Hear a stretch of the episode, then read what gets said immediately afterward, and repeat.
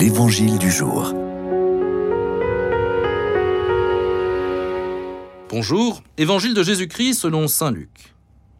En ce temps-là, Jésus disait à ses disciples, Tenez-vous sur vos gardes, de crainte que votre cœur ne s'alourdisse dans les beuveries, l'ivresse et les soucis de la vie, et que ce jour-là ne tombe sur vous à l'improviste comme un filet.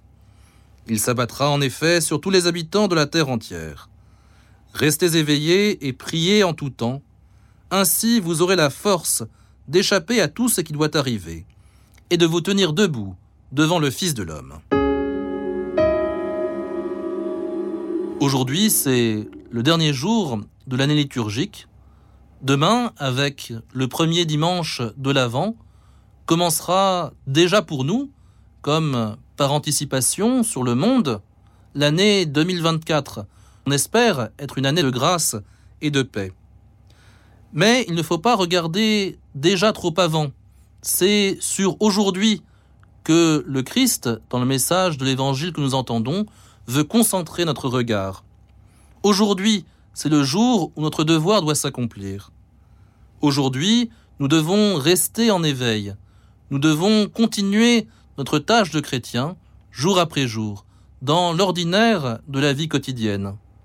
Comme disait Sainte Thérèse de l'Enfant Jésus, j'ai choisi l'amour du Seigneur en toutes choses ordinaires, et je mettrai tant de cœur à les rendre extraordinaires. Cet extraordinaire du quotidien du chrétien, c'est à cela que l'évangile du Christ nous invite aujourd'hui.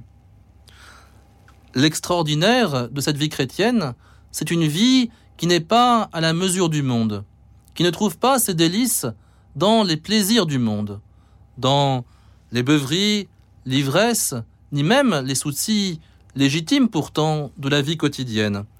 Les chrétiens sont invités, aujourd'hui comme tous les jours, à regarder plus haut, à regarder vers l'avènement de ce qui doit venir, à être des signes et des témoignages pour l'ensemble des hommes.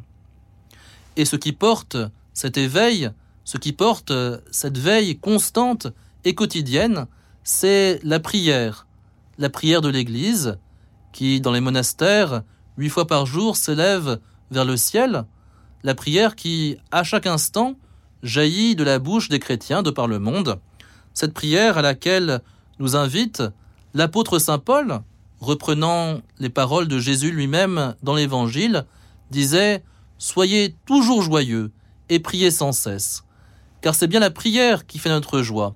Cette attente inquiète et alerte de la venue du Christ, elle n'est pas sans espérance. Au contraire, cette attente fait notre joie.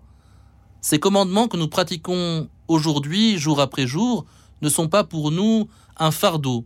Ils sont l'expression même de notre joie, la joie d'être sans cesse dans l'amitié du Christ.